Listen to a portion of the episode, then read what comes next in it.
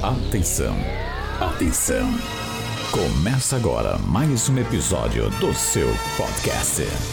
O canal de quem treina, estuda, do profissional de educação física. O podcast Papo Treinamento. Salve, salve galerinha!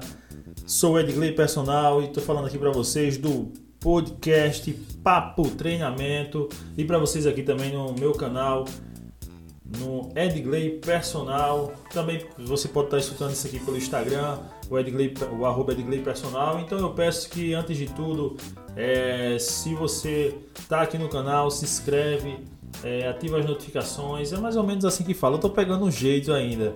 Enfim, é, se inscreve também no podcast.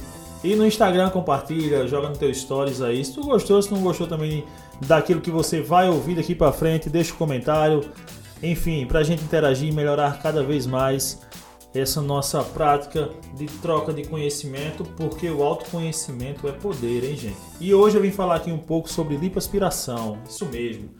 É, tô com uma Fui procurado recentemente por, a, a, por uma aluna nova que fez esse procedimento e com algumas dúvidas que é normal e grande parte das pessoas.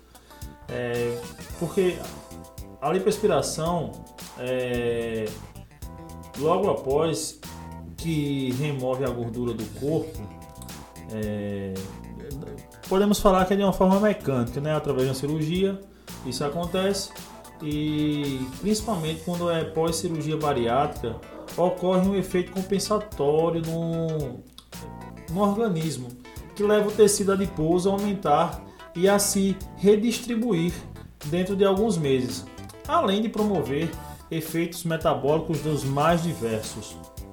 É, eu separei aqui um estudo que é um estudo de Ortega e colaboradores, onde eles é, analisaram pessoas com obesidade antes e após a cirurgia bariátrica. E olha só que interessante, eles verificaram que após o procedimento houve um aumento da expressão de genes lipogênicos, é, é, da síntese de gordura, como das enzimas síntese de ácido graxos. E também aquaporina, é, a reciclagem do glicerol no tecido adiposo. Eles verificaram ainda que houve redução de 19% do GLUT4 e 12% do IRS1. É, é, fazem parte do transporte de glicose é, para dentro da célula. Isso que eu acabei de falar é aquele é o mecanismo que fazem, que fazem o transporte, fazem parte do transporte de glicose para dentro da célula. É, veja isso.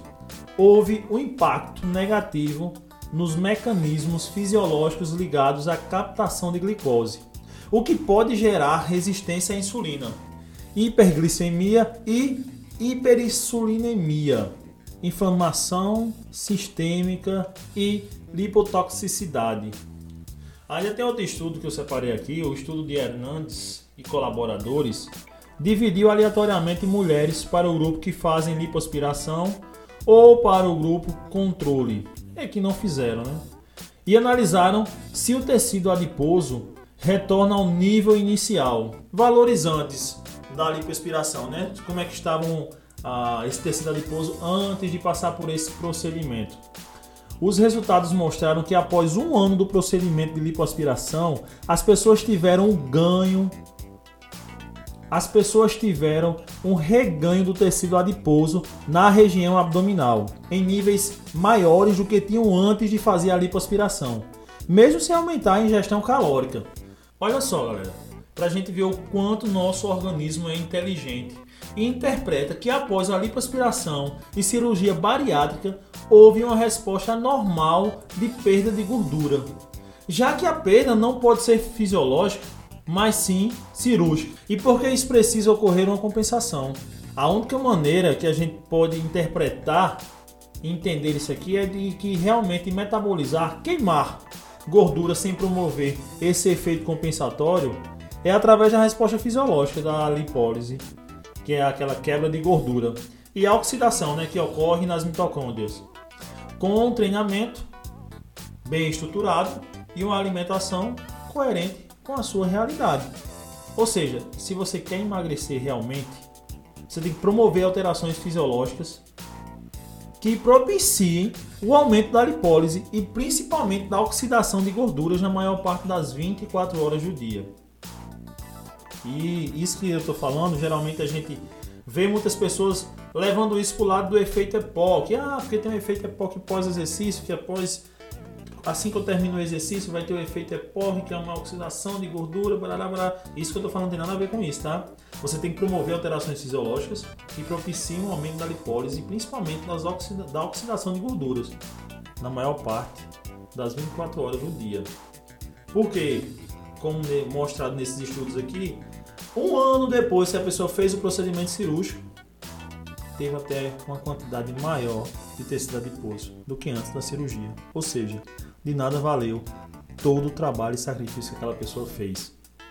Então eu acho que vale a pena essa reflexão para que dia a dia a gente vá melhorando esse autoconhecimento, a gente vá interpretando aquilo que a gente escuta e vê muito na internet de uma forma mais é, que venha afunilar as informações mais importantes e que realmente venham surtir efeitos na, nos resultados do dia a dia, não só no treinamento, mas também na nossa vida como um todo. Valeu, galera, aqui foi mais um episódio do podcast Papo Treinamento.